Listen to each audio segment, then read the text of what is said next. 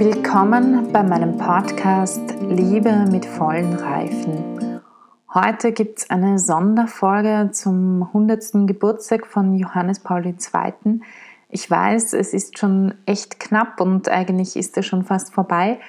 Ähm, und das Ganze ist so, ich habe die letzten zwei Wochenenden verbracht mit zwei Konferenzen zur Theologie des Leibes, die sehr spannend waren, die sehr viel gebracht haben. Und nun hatte ich einfach heute mit meiner Arbeit sehr viel zu tun und deswegen konnte ich erst jetzt die Folge aufnehmen. Vorab möchte ich sagen, mein Geburtstagsgeschenk an Johannes Paul II. zu seinem 100. Geburtstag ist wirklich ähm, rechtzeitig fertig geworden. Und zwar ist es das Hörbuch mit all seinen Katechesen, die ihr jetzt in den nächsten fünf Jahren jeden Mittwoch hört. Wenn ihr sie durchgehend hören wollt als Hörbuch, könnt ihr sie bei mir erwerben. Es kostet ein USB-Stick, es ist nämlich über USB-Stick und ihr kriegt natürlich eine kleine Broschüre dazu mit den Inhalten und einigen weiteren Informationen. Und äh, ein Hörbuch kommt derzeit auf 60 Euro, weil es doch 28 Stunden waren, die eingesprochen wurden. Ähm, jetzt mit dem Schnitt sind es, glaube ich, 25 Stunden. Es sind fast 4 Gigabyte. Und ähm, ja, also das war einfach wirklich sehr, sehr viel Arbeit und ich glaube, damit sind 60 Euro eigentlich ein sehr, sehr fairer Preis. Und wenn ihr ein Hörbuch haben wollt, dann bitte kontaktiert mich, schreibt mir, dass ihr eins bestellen möchtet. Ähm, ich gebe euch unten auch die Möglichkeit, wo ihr überweisen könnt, entweder über PayPal oder eben direkt auf mein Konto. Und dann schicke ich euch das, den USB-Stick mit der Broschüre zu. So viel einmal zum Hörbuch. Und ähm, jetzt zu unserem 100-jährigen Geburtstagskind, das jetzt im Himmel feiert, in der Ewigkeit, vermute ich mal. Ähm, so gehen wir zumindest aus, denn er ist ja mittlerweile auch heilig gesprochen, das heißt, er gehört zu den sicheren Heiligen. Das heißt ja nicht, dass jemand, der nicht heilig gesprochen wurde, nicht auch heilig ist. Die heilig gesprochenen in der katholischen Kirche sind nur diejenigen, bei denen man sich sicher ist, dass sie heilig sind und damit in der Ewigkeit. Und warum ist Johannes Paul II. eigentlich so ein genialer Papst gewesen? Was ist das Besondere, besonders auch was die Theologie des Leibes betrifft, ähm, sein Lebenswerk? Was zeichnet ihn aus? Zumindest für mich, ich kann hier jetzt hauptsächlich natürlich für mich persönlich sprechen. Was mich mit ihm verbindet, ist ähm, verschiedenstes. Es ist in erster Linie einerseits auch wirklich, dass er selbst Schauspieler war. Er hat als Jugendlicher Theater gespielt, er hat als Student Theater gespielt, er war in einer Theatergruppe und er war in, einem, in einer Widerstandsbewegung auf friedlichem Wege über die polnische Literatur und über das Theater.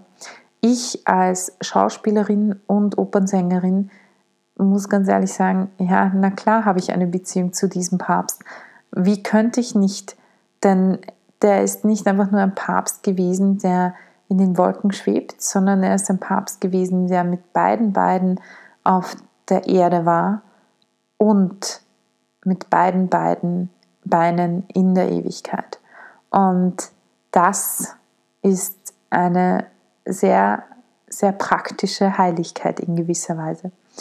Ähm, also er war jemand, der weiß, was es heißt, im Widerstand zu sein, im politischen.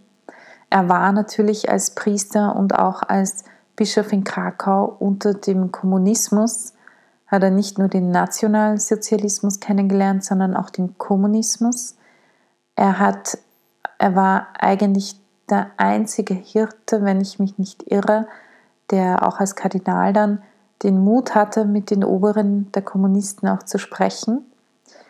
Ähm, er hat sein Leben lang wahrscheinlich gelernt, weil er unter diesen beiden verschiedenen artigen äh, diktatorischen Regimen gelebt hat und äh, auch ein Hirte war für viele, hat er, so vermute ich es, einfach gelernt, okay, es ist eigentlich egal, welches politische System wir haben. Es ist doch nicht wichtig, ob wir als Christen verfolgt werden oder nicht. Und wir leben in einer Zeit, in der es immer mehr Verfolgung von Christen gibt, äh, sehr offene Verfolgung und auch weniger offene Verfolgung. Und wir haben hier einen Papst, der weiß, was das heißt. Denn es gibt einige Geschichten im, auch nicht nur im Nationalsozialismus, was die Verfolgung der Kirche betraf und viele Priester, die im KZ waren, sondern auch im, im Kommunismus, äh, wo es Berichte gibt von Foltermethoden gegenüber Priestern, weil sie natürlich nicht die katholische Kirche haben wollten, weil sie wollten einfach Gott ausradieren oder jeden gläubigen Menschen, weil das hätte ihrer Ideologie entgegengestanden. Und ähm, was sehr bezeichnend ist, man weiß mittlerweile, dass die Beichtstühle abgehört wurden, dass Johannes Paul II. abgehört wurde und äh, in der Beichte. Und was sehr spannend ist, ist, man konnte ihm nichts nachsagen, dass er irgendwie sich politisch gegen diese politischen diktatorischen Systeme aufgelehnt hatte.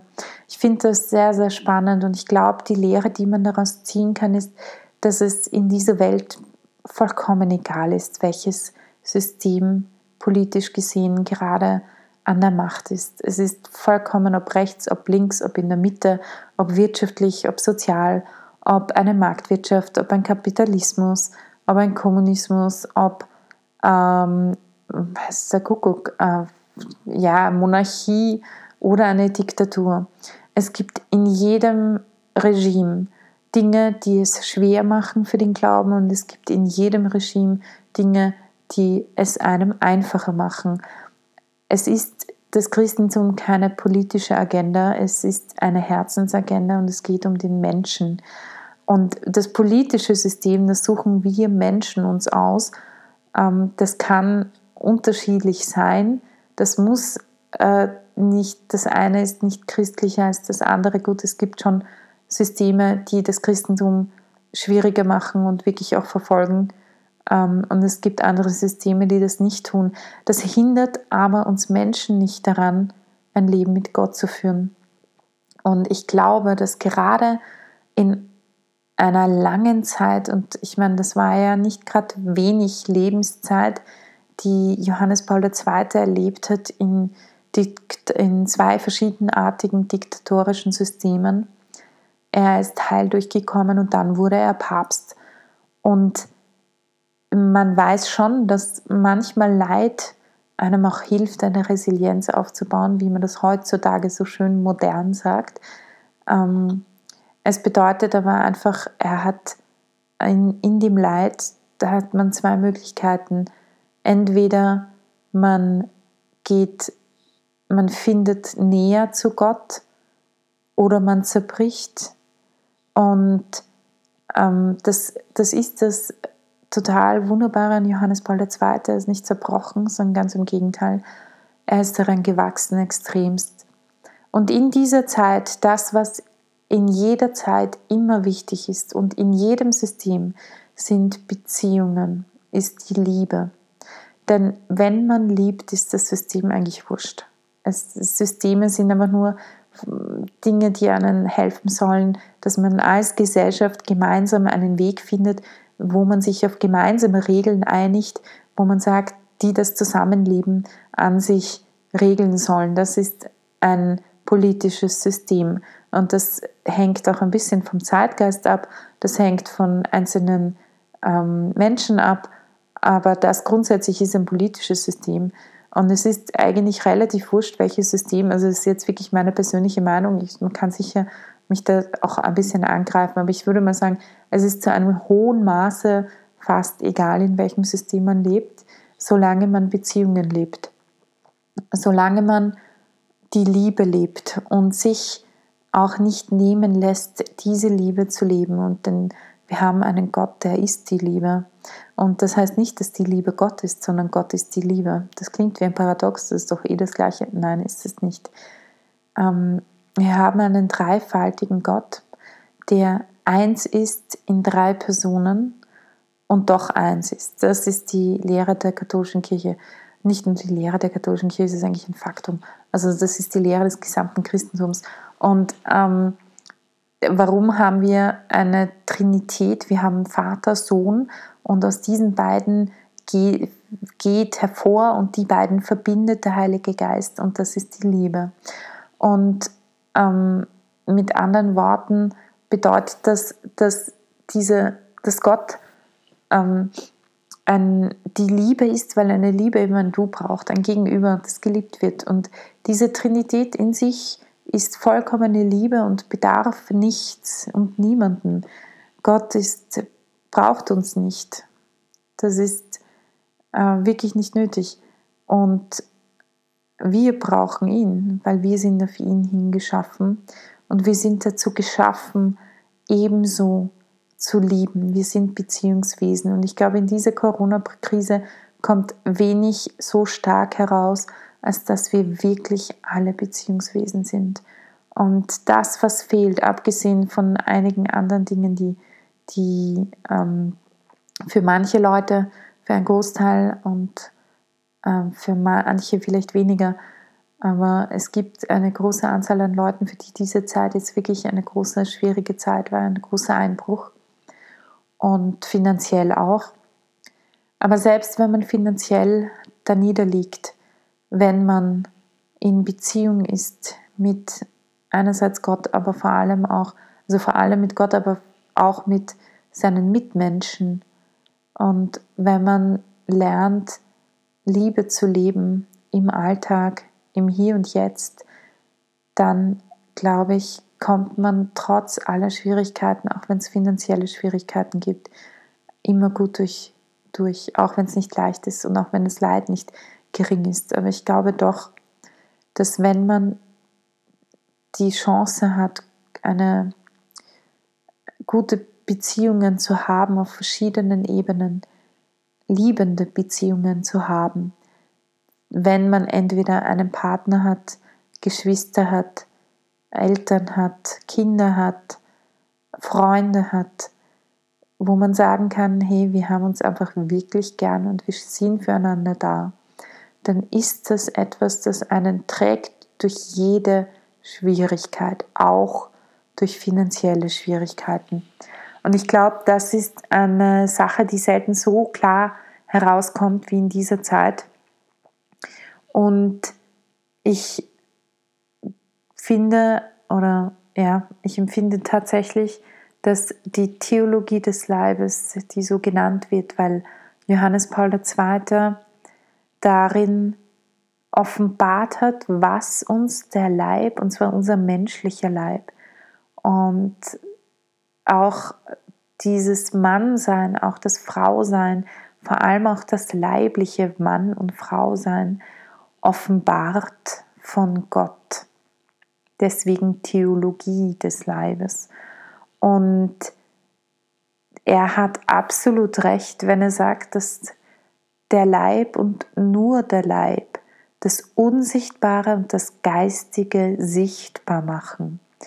Denn stellt euch mal vor, wir hätten alle keine Leiber.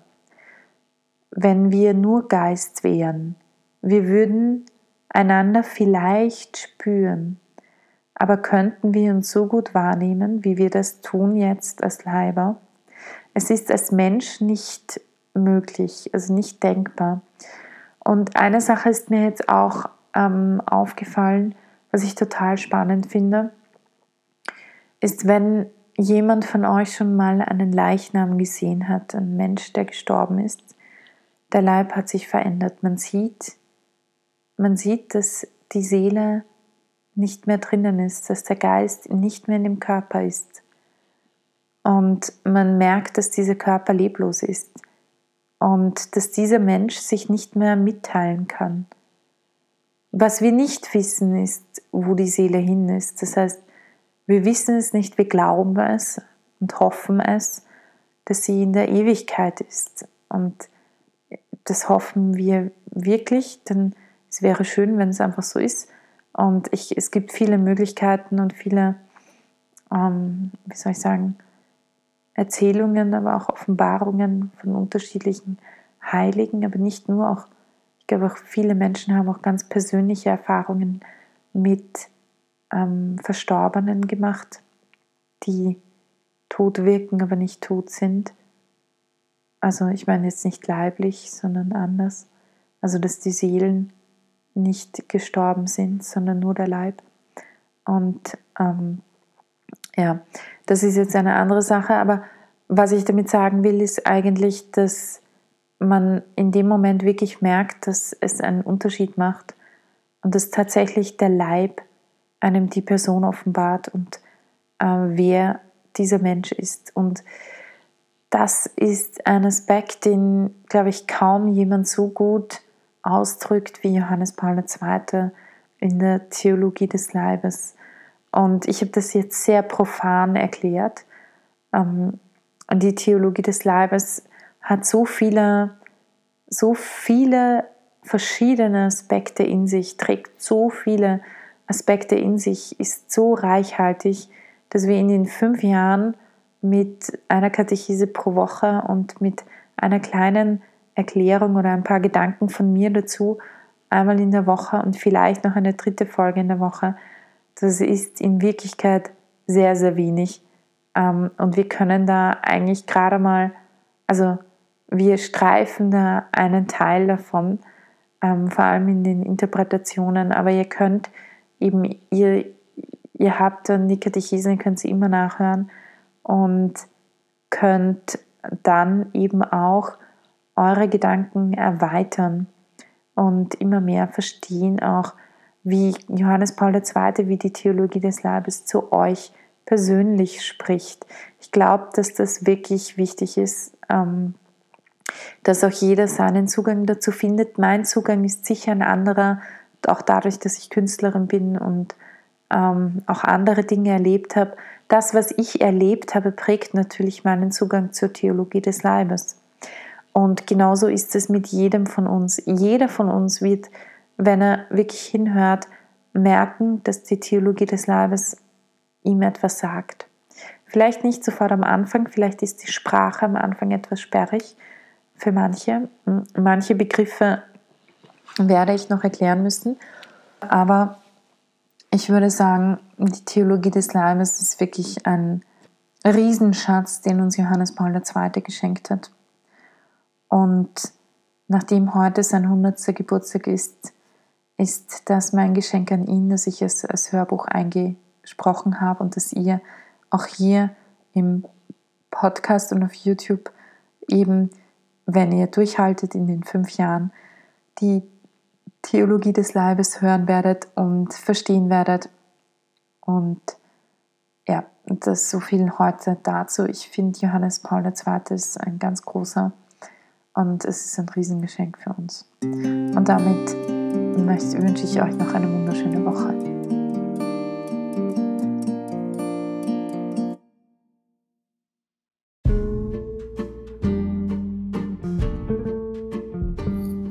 damit wünsche ich euch heute noch einen wunderschönen Tag.